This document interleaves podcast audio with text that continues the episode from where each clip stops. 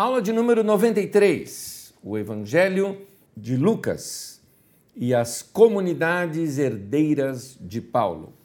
Uh, só para você se situar, antes mesmo de eu dar uma explicação até sobre o tema de hoje, eu vou abrir aqui com vocês o mapa cronológico que está na última página da sua apostila. Para quem tem, está acompanhando por vídeo, tanto ao vivo quanto aqueles que vão acompanhar daqui a alguns dias, e uh, não sabem, talvez não saibam, que as nossas apostilas ficam gratuitamente disponíveis no nosso site carisma.com.br barra didaque e lá você vai encontrar a apostila. Na última página da apostila eu anexei o mapa cronológico e pelo mapa cronológico você consegue visualizar mais ou menos ali na linha do tempo no ano 85, quando em Roma era o imperador César Domiciano, uh, o Evangelho de Lucas está sendo escrito como um dos textos dessas comunidades da segunda geração. É isso. Voltando para cá, deixando o mapa aí um pouquinho de canto, uh, relembrando vocês. Nós estamos seguindo a seguinte linha de pensamento uh, cronológica. Depois da morte dos principais apóstolos, como Pedro, Paulo, Tiago, uh, João ainda estava vivo, mas estava lá na. Uh, lá na, na entre a, lá era Grécia naquele tempo, mas hoje é Turquia, né? lá na, na região ali de Éfeso. Uh, então, nesse período, que já não tinha mais contato com os apóstolos, e boa parte daquelas testemunhas de Jesus, aquelas testemunhas oculares de Jesus, já tinham morrido. Então a liderança da igreja sentiu a necessidade de escrever uh, algumas orientações para a igreja, principalmente no caso dos evangelhos, para que aquele povo pudesse ser discipulado, doutrinado. É o que você encontra, por exemplo, no comecinho da carta do Evangelho de Lucas, que você pode olhar na sua Bíblia. Aliás, um detalhezinho, mantenha a sua Bíblia perto de você durante a aula, de preferência, uh, se você quiser a Bíblia digital, tudo bem, mas uma Bíblia fica mais fácil, talvez você encontrar alguns textos, uma Bíblia como livro, e você vai encontrar Uh, não só isso, também pega um papel e caneta, porque no final eu vou te dar ainda dois textos que vão estar aqui, vão ap aparecer aqui nas telas para você, mas não estão na apostila, porque eu coloquei eles depois de já ter colocado a apostila no ar. Mas em Lucas, no capítulo 1, ele vai mostrando o seguinte: olha, não está na nossa tela isso. Visto que muitos já empreenderam compor uma narração dos fatos que cumpriram entre nós, ou seja, muita gente já escreveu sobre. Uh, Lucas está dizendo que muita gente já tinha eh, escrito trechos, não é? Do que tinha acontecido com Jesus. Como nós temos, por exemplo, uma fonte que Lucas utiliza, que é aquela fonte que, uh, que a gente não sabe que se perdeu, alguns trechos que eram uh, contos acerca de Jesus, nos quais Marcos reuniu Paulo teve acesso a alguns deles. E Lucas então fala, conforme foram transmitidos, que desde o princípio foram testemunhas oculares e ministros da palavra, ele está dizendo que lá no passado eles tinham pessoas que, que viram tudo isso, que ouviram tudo isso e transmitiram esse conhecimento. Ele falou: A mim também pareceu conveniente, após a curada investigação de tudo desde o princípio, escrever de modo ordenado, ilustre Teófilo, para que verifiques a solidez dos ensinamentos que recebestes. Esse é o ponto.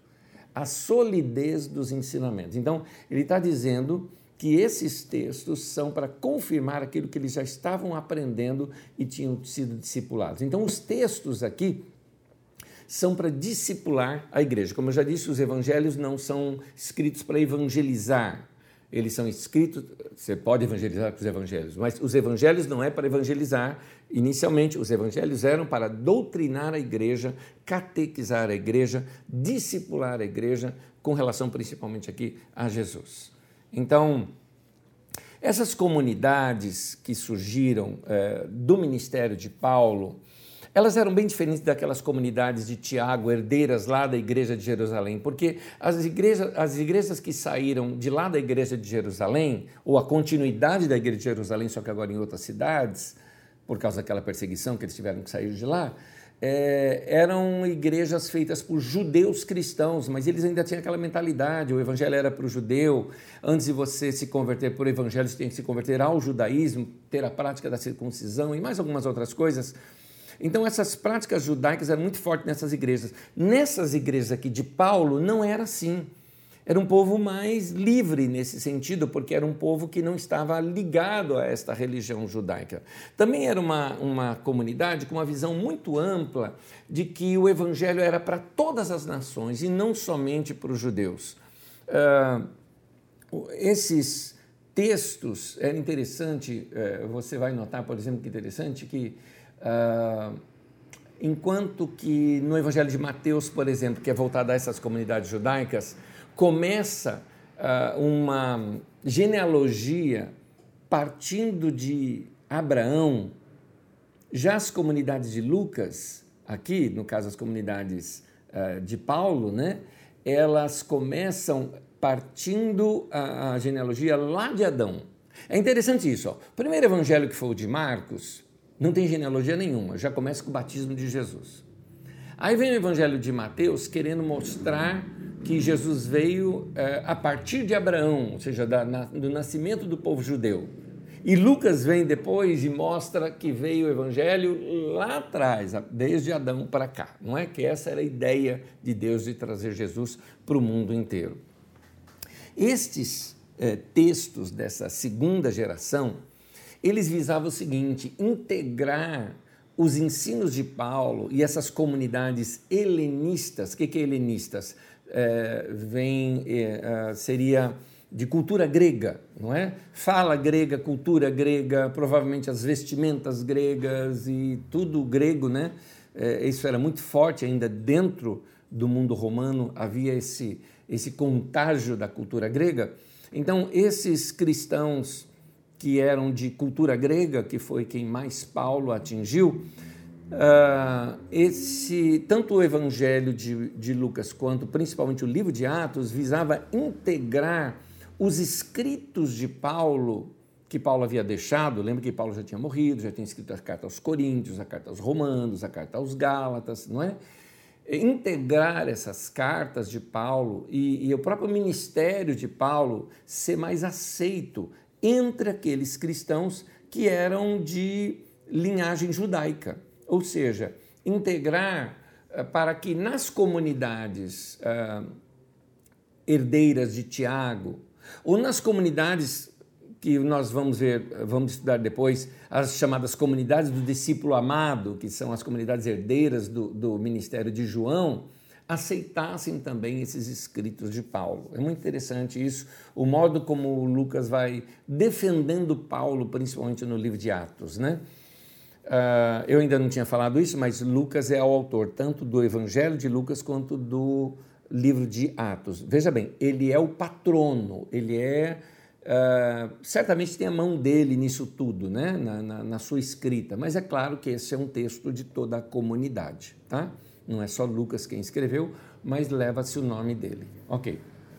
Os textos de Lucas, vamos entrar aqui. Eu não tinha, eu não lembrava onde nas minhas anotações estavam isso. Os textos de Lucas. Para a gente entender os textos de Lucas, vamos aprender um pouquinho sobre Lucas. Tem um irmão no final do século IV chamado Epifânio de Salamina. Ele diz que Lucas era um dos 72 discípulos que foram enviados para pregar. Eu queria te chamar a atenção, não sei se você já reparou esse número. Por quê? Vou dizer o porquê. Muitos textos da Bíblia Sagrada eu decorei. E eu decorava na tradução de Almeida, revista e atualizada. Então, muitas vezes eu não decorava o texto em si, mas decorava frases do texto ou referências do texto, porque eu poderia estar, ah, Jesus enviou 70, isso está lá em Lucas 10, eu sabia disso, mas eu me lembro que eu estava estudando hoje, eu li 72, eu falei, pera um pouquinho, na minha cabeça está 70 e não 72. Aí eu fui ver no texto, é interessante essa divisão aqui. Na tradução da NVI está 72. Na tradução de Almeida está 70. Por que isso? Eu te explico.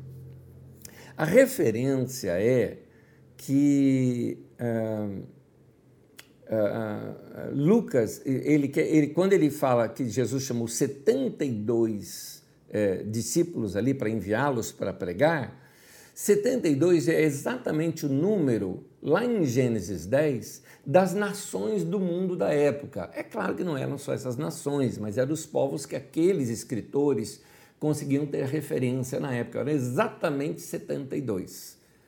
Também este número é interessante porque é o número dos é, tradutores da Septuaginta ou seja, a chamada tradução dos 70, na verdade eram 72 tradutores, quando traduziram o Antigo Testamento para o grego, que era o texto que Lucas usava, que era o texto que Paulo usava, que era o texto que Tiago usava, que era o texto da Septuaginta. Alguns anos depois, aliás, inclusive nesse período aqui, já, aliás, nós estamos bem na mesma época, né, na mesma década, né, que é a década da, do primeiro século, 80 do primeiro século, os judeus se reuniram e, e, não queriam nada de fala grega e só usaram o Antigo Testamento de fala hebraica. E o texto que eles escolheram era um texto que dizia 70. É interessante isso. Então você vai ver aqui textos chamando, é, dizendo que eram 70 discípulos, é, que eram textos que narram 70 nações, ali em Gênesis 10, e textos que narram 72 nações. O texto que narra 72 nações está em grego, que é o texto que Lucas utilizou. O texto hebraico é, fala apenas 70. É essa confusãozinha, mas é só para você saber por que em algumas aparece 70 e em outras 72. Um outro que cita Lucas tem um momento que Paulo discretamente fala: Eu vou enviar o irmão até vocês. João Crisóstomo é, cita que muitos na sua época diziam que este era Lucas ou Barnabé. Está aqui, ó, o livro de João Crisóstomo. Esse livro foi escrito uh, no ano 300 e muito, né, no final do quarto século. E aqui João Crisóstomo cita exatamente isso é, quando ele fala: Enviamos com ele o irmão cujo louvor, por causa da pregação do evangelho, espalhou-se por todas as igrejas, citando o texto de Coríntios, é um comentário né, que ele faz na carta de 2 aos Coríntios. E quem é este irmão?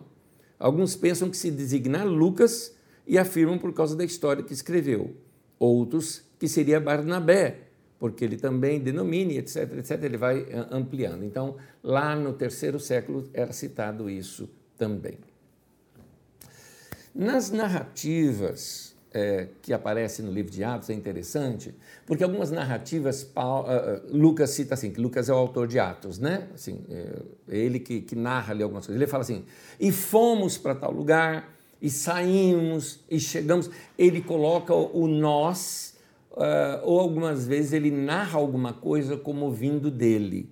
Então, quando ele faz esse uso da primeira pessoa, seja no singular ou principalmente no plural, né, que ele usa essa primeira pessoa, você vai ver que diversos momentos das viagens de Paulo, está aí na sua apostila isso em detalhes, né? quais trechos da viagem, quando ele saiu de Troade, que ele vai com Paulo até Filipos, ele fica em Filipos, Paulo vai para um lugar, quando ele volta, pega Lucas de novo, eles vão junto para Jerusalém, Lucas vai junto com ele é, quando Paulo vai preso para Roma, Lucas está com ele lá em Roma, então, Lucas é muito assim. Lucas também é citado em Colossenses 4,14 e também em Filemão é, 24. Eu, particularmente, aqui sou eu pensando isso, não, uh, eu acredito que Lucas é o Lúcio de Cirene, ali citado em Atos 13, 2. Algumas pessoas acham que não é a mesma pessoa, é uma questão minha de achar isso, uh, e, e, e chegam até a pensar, a conjecturar que Lucas poderia ter sido um tipo de escravo de Paulo, quando Paulo ainda uh, era um homem, uh, provavelmente um homem rico, né? um homem, uh, porque ele era ligado lá aos saduceus, ele era um fariseu, mas ligado aos, aos saduceus, como era o caso de, de, eh, de ser da guarda ali do templo, quando ele vai levando prisioneiro alguns cristãos, lembra quando ele ainda era perseguidor dos cristãos, Uh, então é muito provável que Lucas fosse ali um subalterno dele, um, um, ou até mesmo um escravo dele, e que Paulo passa a tratar como irmão. Alguns falam, ah, mas a Bíblia diz que Lucas era médico. Sim, mas exatamente os escravos na época eram estudados, escravos eram professores, escravos eram médicos, e escravos é que exerciam essa profissão. Então é sugestão minha, apenas opção minha, de que Lucas teria sido este homem uh, e que acompanhou Paulo o tempo todo. Os dois livros são como se fossem dois tomos, né? Como se fosse. Uh, Lucas talvez queria escrever o todo, mas uh, o, há um limite para se escrever livros no passado, que é o tamanho do rolo que você consegue ter. Então, Lucas escreve o primeiro tomo, termina ele e depois inicia o segundo, exatamente onde começou o primeiro. Então, o, Lucas é Lucas 1 e Atos seria Lucas 2, tá? O interessante desses, desse texto é que no primeiro livro de Lucas, que é o Evangelho de Lucas, ele faz uma narrativa de toda a experiência de Jesus ali na Galileia, tudo mais, e o ministério de Jesus, né? E ele vai em direção a Jerusalém. O trecho maior que aparece em Lucas é na viagem, se não me engano, é do 10 ao 19, se eu não me engano, onde ele vai narrando toda a viagem de Jesus, desde a Galiléia até Jerusalém, mas com muitos detalhes. Ali ele coloca os ensinamentos, as parábolas, tudo mais, que ali é o caminho do discipulado. E termina em Jerusalém. O alvo de Jesus era chegar em Jerusalém. É isso que Lucas mostra. Então Jesus morre e ressuscita em Jerusalém, e aí começa-se o livro de Atos com aqueles discípulos em Jerusalém indo agora para a Judéia, em toda a Judéia, Samaria, também Galiléia e até os confins da terra, ou seja, chegando até Roma. Termina o segundo livro de Lucas, que é Atos, lá em Roma. Lucas direciona esse livro, ele coloca uma dedicatória a alguém chamado Teófilo. Muita gente já conjecturou quem seria Teófilo. Alguns falam que seria o patrono, ou seja, aquele que uh, financiou né, a obra, o que era comum no passado se fazer isso, porque custava muito caro né, se escrever um livro. Mas a palavra Teófilo significa amigo de Deus ou amado de Deus. Eu acho interessante esse outro lado, porque pode ser aqui uma referência de todos os leitores. O Teófilo seria todos nós, os amados de Deus. Porque outro livro na Bíblia também é escrito assim. No Evangelho de João, por exemplo, cita-se muito discípulo amado. O discípulo amado ali é qualquer um de nós. O Evangelho de João se situa de tal maneira que nós somos é, um daqueles discípulos. É como se a gente tivesse, sabe essas, esses passeios que você faz em cidade turística e que tem de repente ali é, feita em madeirite, né? uma representando, por exemplo, é, uma mulher ou um homem, uma figura, com um espaço para você colocar o seu rosto e aí alguém tira foto. Ok. Mais ou menos isso ali, quando falo discípulo amado, está falando exatamente de que é qualquer um de nós que coloca o rosto ali, vamos participar como um discípulo no meio daquelas histórias todas. Da mesma maneira, eu acho aqui, o Evangelho de Lucas, ele se dirige ao amado de Deus, ou seja, cada um de nós. É, esse Evangelho é escrito para mim e para você, para que na leitura dele a gente se sinta o amado por Deus, o amor de Deus e compreenda os caminhos de Deus para nós. Algumas características desse Evangelho de Lucas, já que ele era dirigido às comunidades helenistas, né, de cultura grega e não de cultura judaica, Lucas insiste muito numa ideia de que o Evangelho era para o mundo todo. Eu acho interessante, Lucas, por exemplo, é, é, ele nas narrativas que ele ouviu, deixa eu abrir um parêntese aqui, logo no capítulo 1, do 1 ao 4 de Lucas, ele fala que ele pesquisou eu vou até ver detalhes aqui que ele fala. Olha só. Ele fala que ele leu o que outras pessoas haviam escrito, tanto que vários trechos de Marcos está aqui, trecho de um outro livro que a gente não sabe qual é, que a gente chama de Fontiquê, ele leu também, que Mateus também teve acesso. Mas ele também fala de pessoas que foram testemunhas oculares e ministros da palavra, muitos pregadores itinerantes que tinham andado com Jesus também. Lucas pega narrativas deles e ele também fala que fez uma curada investigação desde o princípio, ou seja, ele pesquisou com algumas pessoas. Eu noto, por exemplo, nos escritos de Lucas, que uma das pessoas com quem ele pesquisou, por exemplo, foi Maria. Está claro isso. Porque os detalhes que Lucas dá, é, por exemplo, se Lucas está escrevendo isso, vamos lá, perto já da década de 80 do primeiro século, 50 anos ou 55 anos depois dos acontecimentos de Jesus. Uh, quem, 50 anos ou 55 anos depois, se lembraria de um trecho como aquele que está escrito de que Maria foi visitar Isabel e o menino lá da Isabel pulou no ventre da mãe. Sabe esses contos que está na cara que foi um conto de mulher? Porque os detalhes são detalhes de uma mulher. Os detalhes é, que se dá ali no texto são narrativas de uma mulher que teve uma experiência muito forte com Deus. Então, é certo que Lucas ouviu Maria, por exemplo, né? Foi uma das eh, com quem ele pesquisou. Outra coisa que eu gosto são os, os insights de Lucas. Lucas, ao ouvir narrativa, por exemplo, quem queria se lembrar de que quando eles estavam com um bebê, no, quando José e Maria estavam com um bebê no templo, quando foi apresentar Jesus no templo, teve uma profecia e lembra até o nome dos dois profetas, tanto aquela profetisa, acho que é Hilda, e aquele profeta Simão ou Simeão, quando eles profetizam alguma coisa acerca de Jesus. Maria certamente guardou isso em sua memória. E na narrativa, eu acho interessante Lucas ter percebido algumas coisas que iam servir muito bem para essas comunidades helenistas. Uma delas é uma das frases daquele, daquela profecia, ou daquele canto de Simão, o, o, o profeta, que diz assim, Lucas capítulo 2, versículo 32. Diz assim é, no texto: Uma luz para mostrar o teu caminho a todos os que não são judeus e para dar glória ao teu povo de Israel. Esse era o cântico de de Simeão, uma luz para mostrar o teu caminho a todos os que não são judeus. Ele pescou isso, Lucas, naquela narrativa. Ele falou: Isso aqui, esse povo precisa saber. Que desde lá os profetas já estavam entendendo que Jesus seria uma glória para o povo de Israel, ou seja, um orgulho para Israel, mas ele mostraria o caminho para todos os que não são judeus.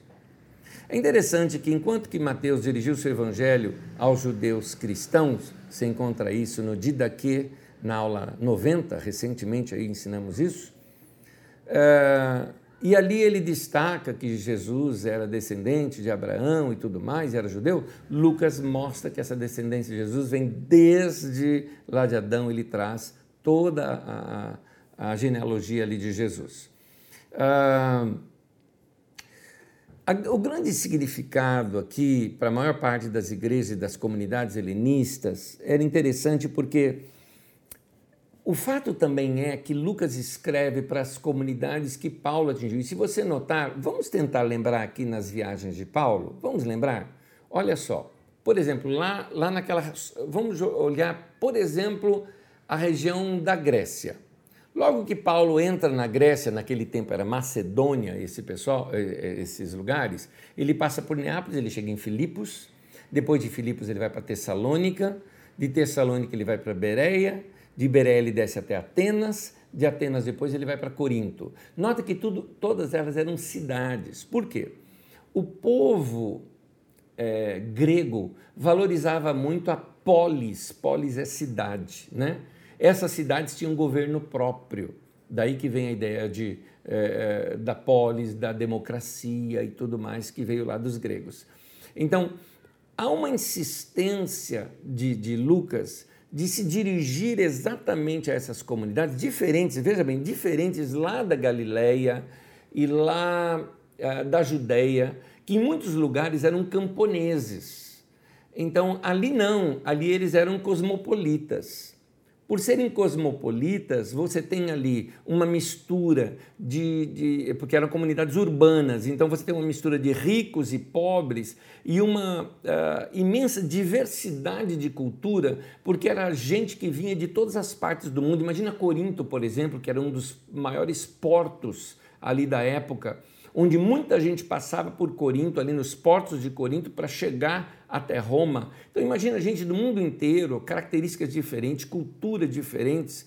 Então essas comunidades paulinas, né, assim, das heranças de Paulo, uh, tinha essa diversidade toda. Por isso, a insistência de falar em igualdade dentro das comunidades. Uh, ele usava o exemplo de como Jesus tratava igual, né? ele tratava de modo igual, tanto rico quanto pobre. Jesus tratava igual, por exemplo, quem era um publicano, por exemplo, que era alguém muito mal visto no, no, no tempo, quase que um traidor que trabalhava para Roma, mas ele também ia na casa do religioso, do fariseu. Uh, ele comia junto com os discípulos ali, que eram gente simples. Teve ele na casa de Pedro, que era um pescador. Jesus era, era um homem do povo, que andava no meio do povo.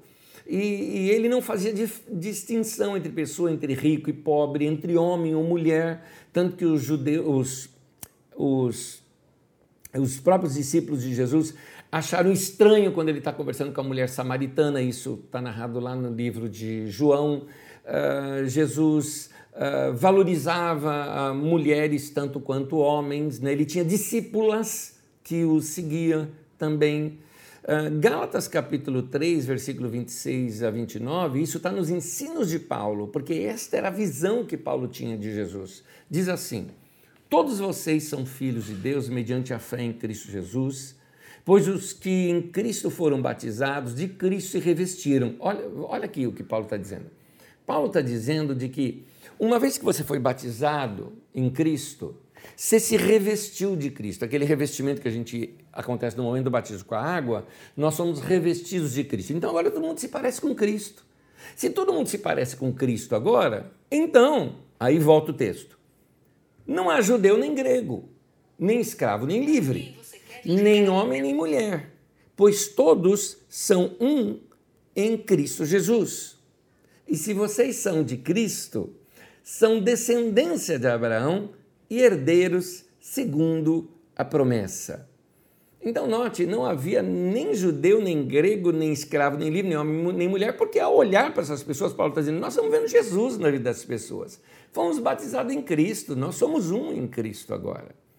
Então, o Evangelho de Lucas, que veio dessa escola de Paulo, não esqueça que Lucas foi um discípulo direto de Paulo, né?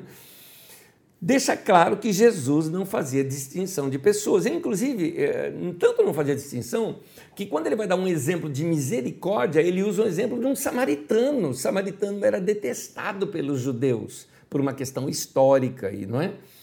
Uh, também, num outro momento, ali, esse daqui é a parábola do bom samaritano. Mas tem também aquela história dos dez leprosos e que só um voltou para agradecer depois que foi curado. Jesus fala, aquele que eu estou para agradecer era um samaritano, né? Jesus não, Lucas né, cita isso, e era um samaritano. Então, nota o destaque que se dá que alguém de coração agradecido para Deus pode não ser um judeu e que dá louvores e adoração a Deus, né? Lá naquele trecho de, do bom samaritano, parábola que eu já interpretei aqui numa das nossas aulas, Uh, o samaritano é quem presta o verdadeiro culto a Deus. Você vê isso lá na aula sobre o samaritano, a parábola do bom samaritano. Muito bem. Outra coisa é que ele nos revela que Jesus dá como exemplo de fé na oração uma mulher viúva. Para você entender isso nos tempos de Jesus, nos tempos de Jesus, os judeus não davam o mínimo para uma mulher. Na cultura grega, a mulher valia mais. Na cultura grega, por exemplo, mulher votava, mulher uh, poderia ser empresária. Você vê isso, por exemplo, Lídia, quando Paulo começa a igreja de Filipos, começou ali na casa de Lídia, né? encontra, encontra as mulheres ali na beira do rio, não é? mas depois você vê isso tudo em torno da pessoa de Lídia. Então, Paulo cita, por exemplo, pregadoras, como Febe, por exemplo, lá em Romanos 16, ainda em Romanos 16 ele cita Júnia como numa, no meio dos apóstolos, não é? Você vê, por exemplo, um dos grandes auxiliares de Paulo era Priscila e Áquila, e sempre Priscila ou Prisca é citada primeiro do que Áquila. Então, é, é interessante que uh, uh, Lucas percebe esta visão que Jesus tinha de valorizar a mulher e que Paulo é quem dá continuidade a essa ideia, não é? Uh, então, naquele tempo, uma mulher já era algo entre os judeus, era algo desprezível. Você vê isso naquela, naquela parábola que Jesus conta do juiz Inico. A mulher tinha que ficar gritando. Se eu não me engano, eu interpretei essa parábola numa das aulas aqui também. A mulher tinha que ficar gritando para poder ser ouvida por aquele juiz, ao ponto do juiz não aguentar mais os gritos da mulher e atendê-la, não é? E uma viúva, ainda mais, era alguém assim que não tinha um representante, um homem para defendê-la. E Jesus dá como exemplo de fé o quê? Esta mulher viúva que insiste com este juiz. Uma outra coisa, por exemplo, Jesus mostra de um religioso orando e um publicano orando. E Jesus mostra que o publicano orou certo e não o religioso orou certo, lá em Lucas 18, quando ele conta aquela parábola do fariseu e o publicano. Também parábola que eu já interpretei aqui numa das nossas aulas. Ah, Jesus também era criticado por não andar só com os religiosos judeus, mas também de receber em sua casa publicanos e pecadores. Lá em Lucas 15, de um, versículo 1 e 2, os fariseus ficaram do lado de fora da casa onde Jesus estava comendo com publicanos e pecadores. Só que o texto ali diz que Jesus recebe publicanos e pecadores. Ou seja, muito provável era na casa de Jesus. Você sabe que em alguns momentos Jesus alugava a casa, o texto mesmo diz que ele, a casa onde ele alugara, né? Então a casa dele, ele recebe. O que significa que ele recebe? Significa que ele patrocinou um jantar, uma festa, né? Assim, mas normalmente isso era em torno de janta, né? Um, comidas e tudo mais. E ele ficava na porta recebendo as pessoas com um beijo, recepcionando as pessoas. Ele recebia pessoas que não eram do meio religioso.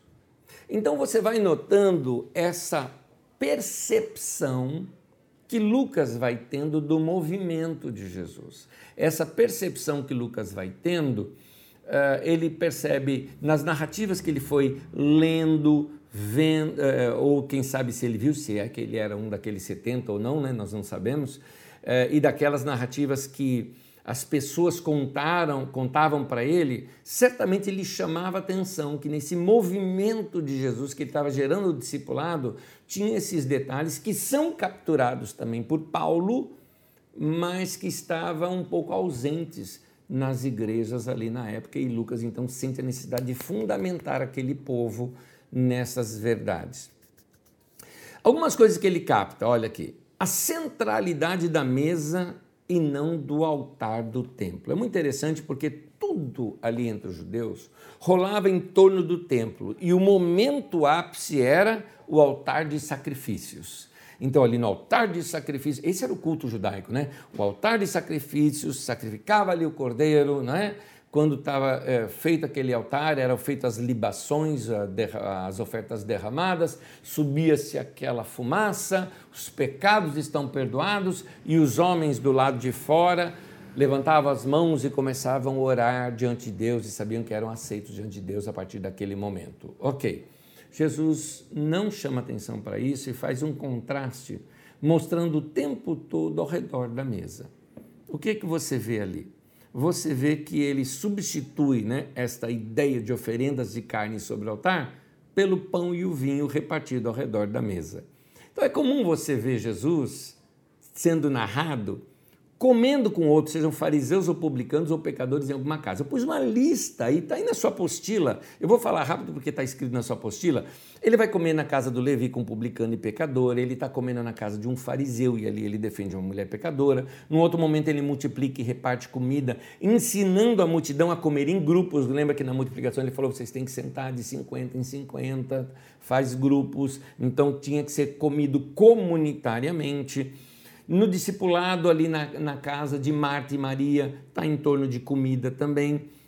num jantar na casa de um fariseu, Jesus tem até um embate e um ensinamento. Num outro jantar na casa de um outro fariseu, ele realiza uma cura. Ele mostra que o que Deus oferece ao pecador arrependido é um banquete com muita comida, que é naquela história do filho pródigo, lembra? Quando ele volta para casa, sacrifica o, o novilho gordo, vamos fazer uma festa. Em Lucas 16, quando conta aquela história do rico e Lázaro, mostra que o que negou comida por pobre recebe condenação e o pobre que era faminto é oferecido a ele um banquete na mesma mesa que Abraão e tudo mais. É muito interessante aquele texto. E aí, tem muitos outros textos que eu não quis ficar longo na, na apostila, eu apenas coloquei as referências e você, por favor, depois leia cada um deles, medita em cada um deles, não é? Leia sem pressa, nem que você leia um texto só, mas leia sem pressa, degustando esses textos, percebendo por que que Lucas deixa ah, essas narrativas tão claras para a gente, que é para a gente entrar lá no meio dessas narrativas e sermos mais um dos discípulos ali, amados de Deus, participando daqueles momentos com Jesus. Outra coisa que Lucas repara, que Jesus tinha compaixão e misericórdia para com todos. Por exemplo, Jesus dava atenção a quem ninguém dava. Então, é, tem aquele texto de Lucas 7, quando ele vê uma mulher chorando muito, porque imagina, ela era viúva, tinha um filho só e esse filho morre. Quem iria sustentá-la? Que queria ser da vida dessa mulher? E Jesus se importa com a vida dessa mulher, vai lá e ressuscita é, uh, o menino. Então, uh, para Jesus, a mulher tinha valor, mesmo que fosse pobre, porque o pobre era desprezado pelas classes religiosas porque para eles a pobreza, pobreza entenda miséria, tá? Era símbolo de maldição. Então, se para eles a pessoa era muito pobre, ela era maldita. Se ela era maldita, é porque ela estava fazendo alguma coisa errada. Ela tinha pecado na vida dela. Lembra? Era assim também com os doentes. Quando eles vêm, até os discípulos pensavam isso quando viram um homem cego, falou: quem pecou? Ele ou seus pais? Ou seja, se alguém está sofrendo na vida, é porque está recebendo um castigo de Deus, seja o castigo da miséria, ou o castigo da, da pobreza, da miséria, ou da doença. E Jesus mostra que não tinha nada a ver nada disso. Então ele dá valor ao pobre, ele dá valor ao miserável, ele cura o doente. Né? Enquanto os, os, religiosos ficavam bajulando os ricos né, com as suas grandes ofertas, você deve se lembrar isso naquela história no templo, que chegavam pessoas com grandes ofertas e tocando trombeta diante de si, né, avisando que fulano fez. Igual aparece hoje em dia quando tem aquelas arrecadações para pobres na televisão e aparece alguns artistas com aquele cheque grandão, assim, né, de um milhão, sei lá, sabe aqueles cheques enormes assim. Ou seja, para se mostrar para os outros, Jesus estava prestando atenção numa mulher que estava dando duas moedinhas e disse que aquela mulher deu mais do que todos eles. Eu acho demais essas, essas percepções de Jesus e essa percepção de Lucas em ver que Jesus era assim. Jesus ele era muito inclusivo, né? no sentido de que uh, os judeus eram exclusivistas e Jesus não, ele assambarcava, ele abraçava a todos. Né?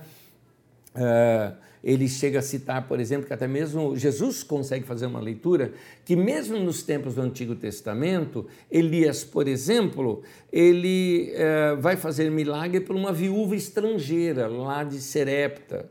Conta também que nos tempos de Eliseu tinha muitos leprosos ali em Israel, mas ele cura um sírio, né? Então, é, aí você vê como é, o evangelho era desde sempre a vontade de Deus era abençoar toda, uh, todos as, as etnias, né? todos os povos da roça, onde estivesse esse povo pobre, né? todas as famílias da terra. Jesus então valorizava gente que era rejeitada também pela, pela religião, porque ele uh, ele, eu gosto de quando, quando narra, por exemplo, não só tem aquele que ele defendeu o direito da mulher à vida, né? quando ele protege aquela mulher com a vida imoral, mas eu gosto de quando ele vai na casa de Zaqueu, por exemplo, ele mostra que muita gente era má porque ainda não havia sido dado chance a essas pessoas de serem boas. É essa lição que ele traz ali com Zaqueu. Porque ele consegue arrancar bondade lá no fundo de um coração do homem, de um homem que estava envolvido em corrupção. Zaqueu era um corrupto na época e Jesus era um pescador de homens. Ele foi pescar o homem bom lá dentro daquele coração imundo de Zaqueu. Eu acho lindo esse texto. Outra coisa, Jesus não admitia preconceito religioso, tanto que os judeus desprezavam os samaritanos, até Tiago e João entram nessa, falando que queriam descer fogo do céu, lembra disso, né? É, para que os samaritanos morressem, né? E Jesus repreende, mostrando que ele queria salvar a todos, né? Ele veio para salvar e não para condenar as pessoas. E aquela história também que Jesus faz provocativa, em que o mocinho da história é um samaritano, né? E não um judeu. Jesus então ele valorizava muito coisas simples e descomplicadas. Era como se Jesus tivesse uma rejeição pessoal por coisas muito religiosas você nota que Jesus não valorizou em momento algum as tradições do templo. Aquelas regrinhas, aquelas coisas cheias de fachada. Não pode fazer nada no sábado, Jesus curava no sábado. Então, Jesus não respeitava. Ah, ah os discípulos de Jesus estavam comendo, é, colhendo fruta no sábado, né, para comer. Jesus defende esse fato também, porque eles precisavam de fome. Jesus, por exemplo, é, cura um homem no sábado, as pessoas reclamam com ele, ele falou, pai, deixa de ser hipócrita, se o seu boi ou sua ovelha cair num, num, num poço no sábado, você vai lá salvá-lo, porque se deixar para o outro dia ele morre, então você vai salvá-lo. É, então ele mostra essa hipocrisia do povo de fazer regrinhas. Agora, quando Jesus vai ensinar sobre a oração, ele tira também aquela coisa de longas orações. Você pode notar que Jesus mesmo falou para as pessoas não serem como aqueles judeus que faziam longas orações para serem vistos pelos homens, para serem admirados por suas longas orações, feitas nas praças, todas rebuscadas, não é? Tanto que ele conta naquela parábola de um homem que nem sabia orar, batia no peito e simplesmente se lamentava dos seus pecados, e Jesus mostra que ele sim é que era é, uma pessoa que foi justificada diante de Deus. Mas quando Jesus ensina sobre oração, olha só como ele ensina sobre oração. Ele, os discípulos viram ele orando, pediram para ele ensinar a orar, e ele falou: quando vocês orarem, orem desta maneira. E diz assim, Lucas 11, versículo 2 ao 4.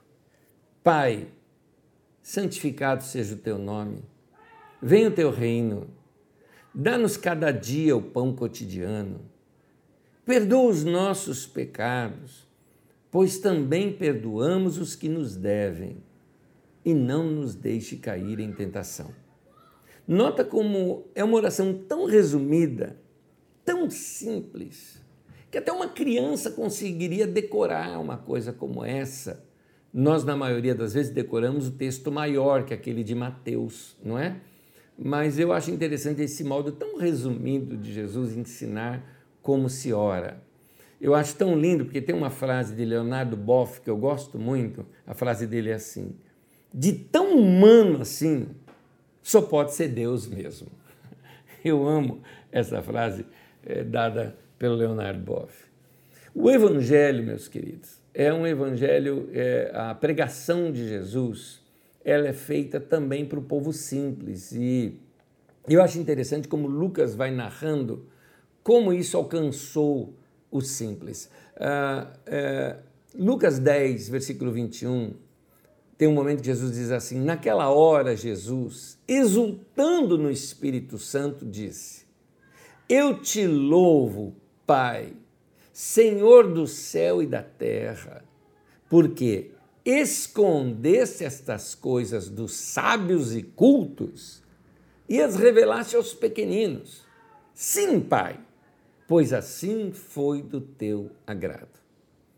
Eu acho interessante isso, porque há um contraste, olha só, como os judeus valorizavam muito ah, pompa, riqueza, posições, não é? Mateus sabendo que estava escrevendo o evangelho para eles, faz as narrativas do nascimento de Jesus como uma ideia de que ele era um rei. Então ele nasce em Belém, da Judéia, onde nasceu o rei Davi. É, é interessante que em Mateus dá até a entender que ele morava em Belém da Judéia, né? Já uh, ele, Mateus também na sua leitura, que ele, com seus óculos né, judaicos, ele, por exemplo, destaca que sábios vieram do Oriente, procuraram o rei Herodes, ali juntou-se os sábios dos judeus e declararam que ele iria nascer em Belém da Judéia, trazem a eles é, presentes de rei, ouro, incenso, mirra e aquela pompa toda. Na narrativa de Lucas, Lucas pega um outro aspecto praticamente radicalmente oposto a esse. Mostra, na verdade, que os pais de Jesus eram nazarenos, eles vão para a Judéia, moravam em Nazaré, mas vão para a Judéia por causa de um recenseamento. É, é, José, no caso, era lá da Judéia, e ele é, nasce no meio de uma família simples, família que aprende a repartir o que tem, tanto que os homens saem da casa para o bebê nascer lá dentro da casa, porque a hospedaria, que seria o quarto de hóspede, já estava ocupados com pessoas. Então, ele é colocado numa manjedoura, porque era uma família pobre, onde os bichos ficavam dentro de casa à noite. Você tem isso em detalhes na aula 33 do nosso Didaquê, chamado O Nascimento de Jesus. Lá você tem isso aqui em detalhes. Então é interessante que o, o nascimento de Jesus em Lucas não é anunciado por sábios do Oriente, mas é anunciado por pastores de ovelhas. Só para você ter uma ideia, os pastores, eles eram trabalhadores inferiores. Eles assim, eles financeiramente eles eram muito pobres, o trabalho deles era um trabalho cansativo, estafante, ficavam muito tempo longe da família, porque muitos deles eram guardadores dos bichos à noite, das ovelhas dos ricos, ou, como alguns intérpretes colocam, os animais que seriam sacrificados no templo, porque Jerusalém era ali muito próximo, né? Então é provável que seriam guardadores desses animais que seriam sacrificados no templo. Isso eu ouvi um outro comentarista colocando isso, mas eu não sei detalhes sobre isso, a gente não tem fonte histórica sobre isso, apenas suposições. Então, esses homens por não ter muito tempo, porque o seu trabalho estafante e tudo mais, não, não participavam muito das rotinas religiosas, das festas religiosas, das idas ao templo, porque não podiam deixar as ovelhas lá soltas. Uh, então, a sociedade religiosa rejeitava muito esses homens. Os fariseus rejeitavam os pastores de ovelhas. Eu não sei muitos detalhes sobre isso, mas nas orações dos fariseus, eles colocavam também que não queriam ter nascido nem mulheres uh, nem pastores de ovelha. Mais adiante eles falam que eles dão graças a Deus que não terem nascido cristãos, né? Isso já depois dos anos 80, lá do primeiro século. E não se aceitava um depoimento de um pastor de ovelhas num tribunal, por exemplo. Então, se nós fizermos um paralelo entre os poderosos, que eram os ricos, e os fracos, que eram os pobres, os poderosos lá do palácio de Herodes e aqueles que estavam perto do rei, como os saduceus e tudo mais, sabiam que Jesus ia nascer em Belém, mas eles não se importaram em ir lá. Sabiam onde ele nascer, mas não foram. Agora, olha os pastores, o que acontece com eles. Primeira coisa, quando o anjo aparece e fala para eles, eles creem. Lucas 2,15. Eles dizem: Vamos a Belém e vejamos o que aconteceu e que o Senhor nos deu a conhecer. Segunda coisa, eles correm para lá, Lucas 2,16. Então correram para lá e encontraram Maria e José e o bebê deitado na manjedoura. E depois eles saem contando a todos. Lucas 2,17. Depois de o verem, contaram a todos o que lhes fora dito a respeito daquele menino. Olha essa frase. Entre os pobres encontramos maior prontidão para a fé porque os pobres não têm nada a perder. É isso. Os ricos tinham algo a perder.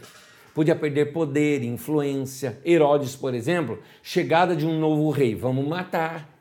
porque ele não queria mudar as regras do jogo e perder ali a, a sua dinastia, a dinastia da sua família e as benesses que eles tinham de Roma. Mas os pobres eram excluídos, não tem nada a perder. Então, essa prontidão para a fé que se manifesta no caso dos pobres, toma uma decisão ativa, eles correm para lá. Agora, uma outra frase aqui. Entre os pobres, temos também uma prontidão maior para o compartilhar da fé. Então, eles não têm somente uma fé ativa que se lança, mas eles também saem contando rapidamente para todo mundo, evangelizando e falando de Jesus. Ah, isso aqui está até na sua apostila. Vocês já notaram que os pobres sempre repartem a comida? Chega mais alguém, aumenta-se a água no feijão, todos comem menos, mas todos comem. Da mesma forma, os pobres são sempre mais prontos e abertos para comunicar aos outros a verdade da fé que encontraram. É isso.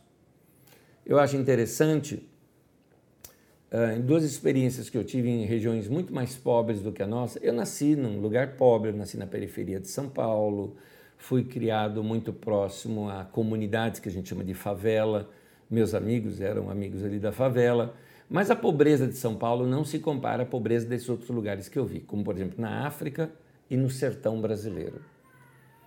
Lá na África, por exemplo, quando nós viajávamos de um lugar para outro, às vezes parávamos em alguns vilarejos para simplesmente encontrar com algum pastor que estava ali naquele, que era residente ali naquele vilarejo, ainda que fosse de passagem, imediatamente aquelas pessoas nos chamavam para comer, pegavam o que tinham, repartiam o que tinham, eu fui numa casa, por exemplo, um pastor me acolheu na sua casa e quando ele me acolheu, ele, ele fez algo assim que até me constrangeu. Na sua, na sua casa, ele só tinha um talher na sua casa, um talher. Porque lá normalmente eles comem com a mão, né? Mas ele tinha uma colher e um prato. E ali ele me deu aquele prato e aquela colher, enquanto os outros comiam ali na mão mesmo. Era muito interessante isso é, a maneira de recepcionar. Então, eles davam tudo que tinham e davam do melhor que tinham. Aqui no sertão, no Brasil, a mesma coisa. Você chega na casa, tem que comer alguma coisa, tomar ali um café, alguma coisinha que eles tiverem, eles te dão, sabe? É, eu acho lindo isso.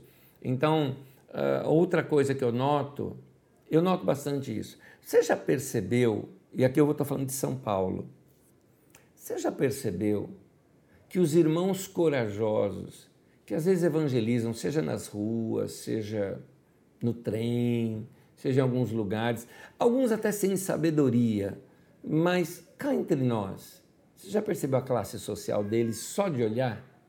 Você sempre percebe que são os pobres que mais têm coragem de fazer essas coisas.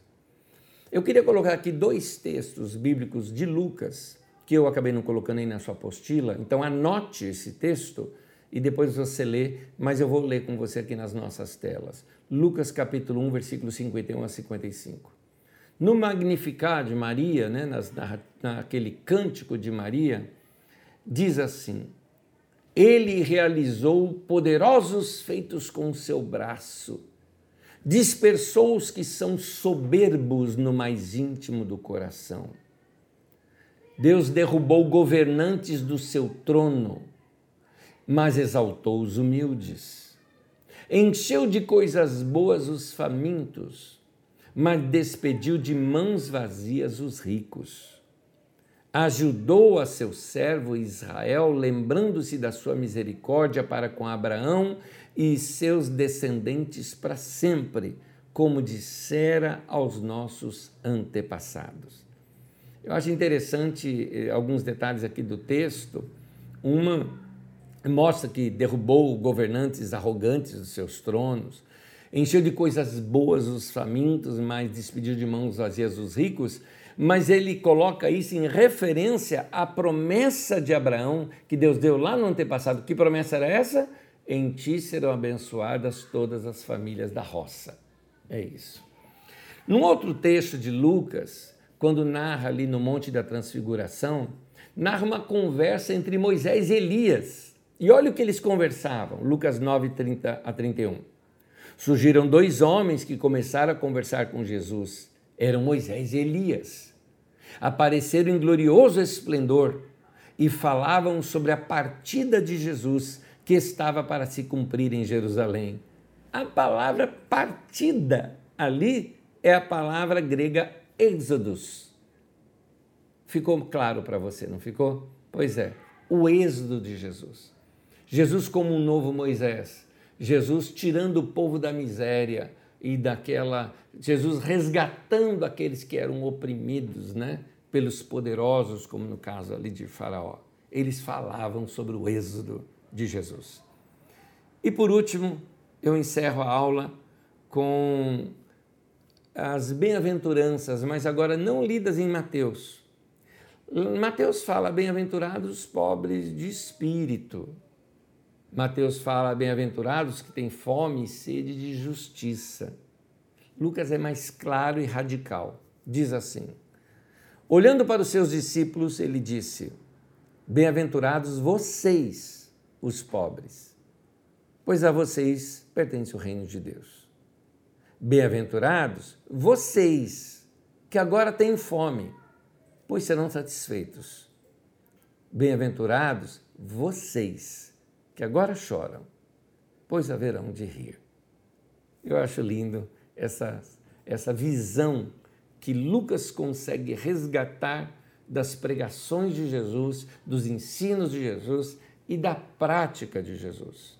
Foi isso que Paulo também captou é por isso que essas comunidades paulinas, ou essas comunidades herdeiras do ministério de Paulo, tinham essa ênfase tão forte, uh, na, uh, uh, tão forte no cuidado com os pobres e necessitados e, e da não divisão entre homens, mulheres, entre pobres e ricos, entre senhores e escravos. Paulo sempre dava orientações de que em Cristo nós somos todos iguais para nós pensarmos. Não deveria ser assim também na igreja nos nossos dias? Qual a diferença dessas leituras que nós fizemos hoje e algumas práticas que nós vemos nos nossos dias? É errado ser rico? Não. No meio da igreja havia ricos e pobres, mas os ricos eram generosos. Estou falando dos ricos que praticavam no meio da igreja.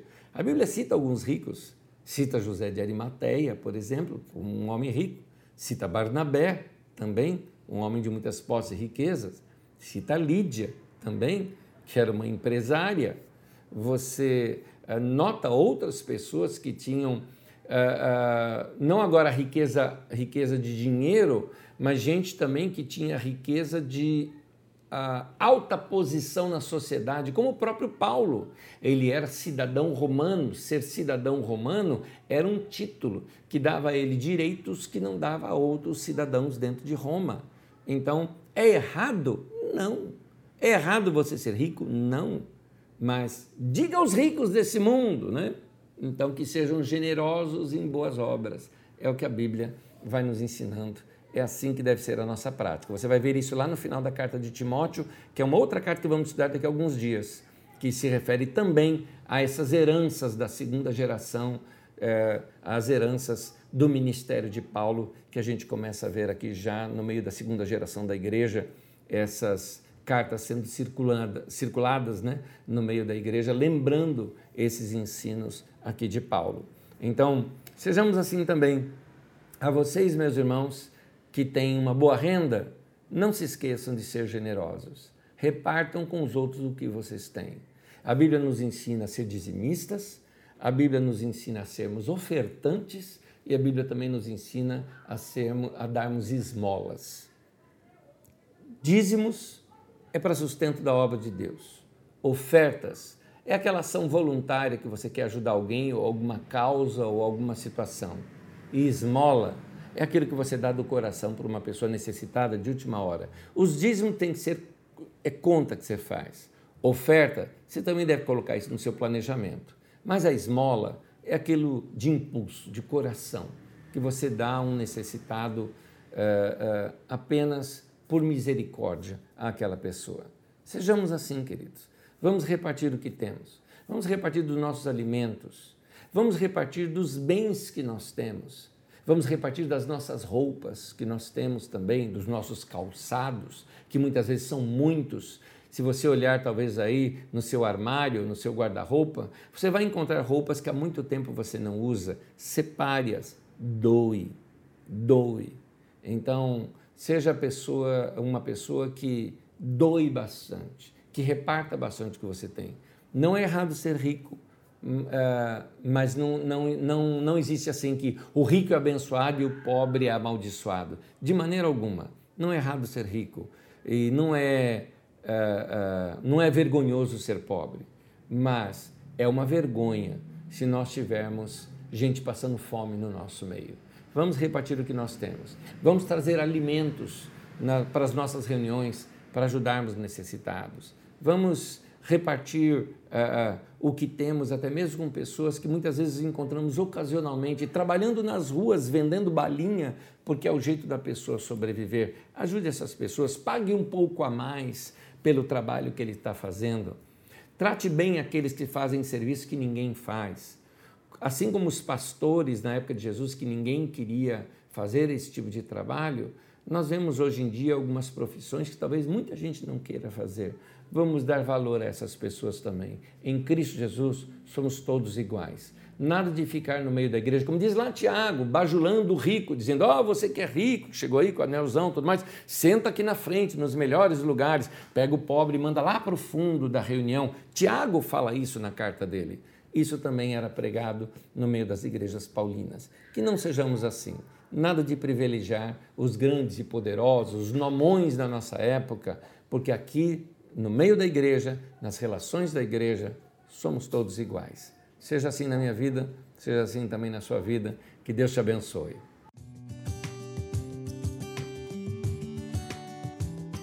Aí voltando com a uh, nossa aula, na verdade as perguntas fazem parte da aula, por isso aqui tem uh, duas perguntas aqui uma é o seguinte, Josi, você perguntou se está errado entender que os pobres seriam os de sem entendimento da palavra, já que os ricos de posição teriam mais oportunidades de argumentos. Ô, ô Josi, uh, em toda a narrativa ali que fala de pobre, está falando de pobre, pobre mesmo, pobre de dinheiro, de miséria, de não ter acesso a a coisas que os ricos tinham, uh, não tinha segurança, eram muitas vezes uh, quase que subnutridos nesse sentido. É pobre nesse sentido mesmo que está falando, a questão é econômica, estritamente. Agora, tanto pobre quanto rico ia para a sinagoga, e nas sinagogas é que os homens eram eh, doutrinados, ensinados e aprendiam a ler e escrever. Mulheres, a elas não era ensinado a ler e escrever. Estou falando isso especificamente dos judeus, tá? não dos outros povos. Os gregos, tanto mulheres quanto tá? todo uh, era do mesmo jeito, aprendia da mesma maneira. Mas entre os judeus era só os homens.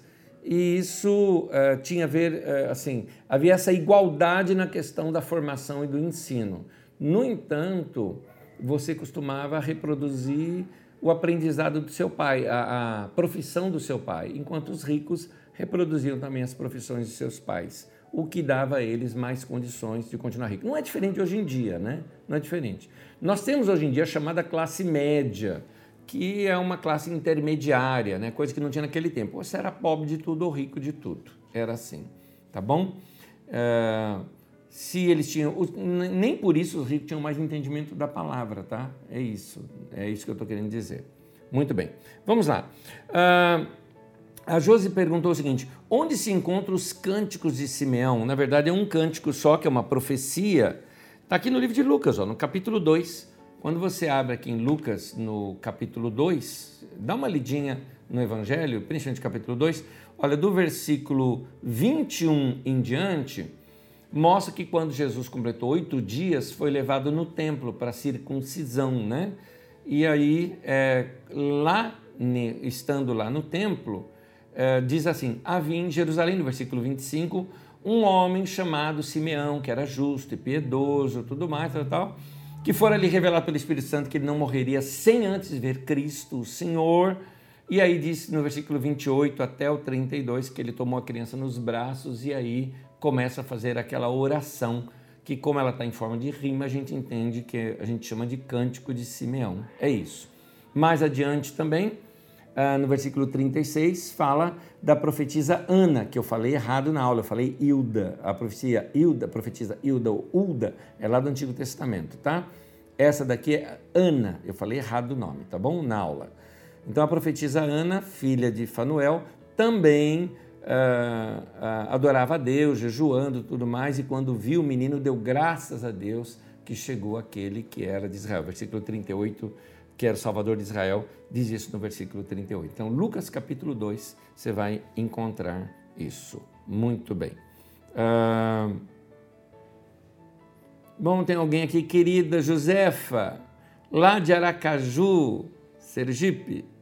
Você está dizendo a possibilidade de abrir uma igreja carisma em Aracaju? Querida, é, obrigado pelo seu carinho, obrigado mesmo. Mas assim, Vamos, vamos dizer, a gente não abre filiais a Carisma, tá? A Carisma não tem filiais. É, mas é, eu acredito que alguns homens e mulheres de Deus, cheios do Espírito Santo, quem sabe alguns formados aqui entre nós, sintam um chamado aí para Caju, nós vamos dar todo o apoio para irem para lá, iniciarem uma obra, claro que com outro nome, mas sempre debaixo do mesmo ensinamento que a gente tem aqui. Nós estamos conversando isso entre os pastores nesse tempo que talvez seja um tempo de formação dessa liderança, expandir mais em outros lugares, abrir novos trabalhos, mas não são filiais. São igrejas que vão ser independentes, com características locais e tudo mais. Vamos orar, faz igual, fala igual Jesus. Ore ao Senhor da seara para que levante trabalhadores para a sua seara. Vai ser assim. Amém? Ah, ah uma outra pergunta aqui que chegou depois é por que, que em Mateus diz pobres de espírito? Ô, ô, Josi, é, voltando, se você voltar lá na aula sobre Mateus, Mateus escreveu para o povo que era judeu. E esse povo judeu não consegue fazer uma leitura de que o pobre é bem-aventurado. Eles não conseguem. Por quê? Por causa do Antigo Testamento, não é? que diz que, se é, é, que é de onde vem a tal doutrina da prosperidade, por exemplo, que a gente usa hoje em dia pelos neopentecostais de que a bênção de Deus enriquece. Então as pessoas entendem que o rico é abençoado. Veja bem, a bênção de Deus enriquece, mas a Bíblia não diz que o rico é abençoado. Entendeu? As pessoas invertem. A bênção de Deus enriquece, mostra que nós podemos ser ricos com a bênção de Deus. Nisso até o pobre pode ser rico. Ele pode não ter dinheiro, mas ele tem, segue os princípios da palavra de Deus, ele vai ter uma família abençoada, uma vida abençoada, enquanto que alguns ricos milionários têm uma vida desgraçada, chega ao ponto até de tirar a própria vida. Então, mas, como Mateus está pregando isso para os judeus, ele coloca numa linguagem palatável para os judeus. Então, o, rico, o pobre em espírito, ou seja, na atitude de pobre, não é? não significa ser pobre sem dinheiro, mas na atitude. Mateus não está errado em colocar dessa maneira. Como eu disse, não é, não é errado ser rico, mas precisamos ser pobre em espírito, aqui usando o texto de Mateus. Mateus, por exemplo, não fala reino de Deus, ele fala reino dos céus, porque reino de Deus soaria mal nos ouvidos do judeu e daí por diante. É só você voltar lá na aula que a gente fala sobre Mateus, dá para entender um pouquinho mais. Gente querida, Obrigado por nos acompanhar nessa aula, que Deus te abençoe. Minha dica: faça uma leitura toda agora do Evangelho de Lucas, já que com essas explicações você consegue pescar melhor tantos outros detalhes. Leia também os textos que eu só coloquei referência aí na nossa apostila, vai te ajudar numa leitura diária. Se você fizer aí nessa semana inteira, até a próxima aula, uma boa leitura desses textos, tenho certeza que vai enriquecer bastante ainda essa aula que nós demos hoje. Que Deus te abençoe, fique em paz, cheio da graça de Jesus e não se esqueça de repartir com os outros aquilo que você tem. Seja generoso, é o grande ensinamento desse texto de Lucas. Deus te abençoe, até a próxima aula.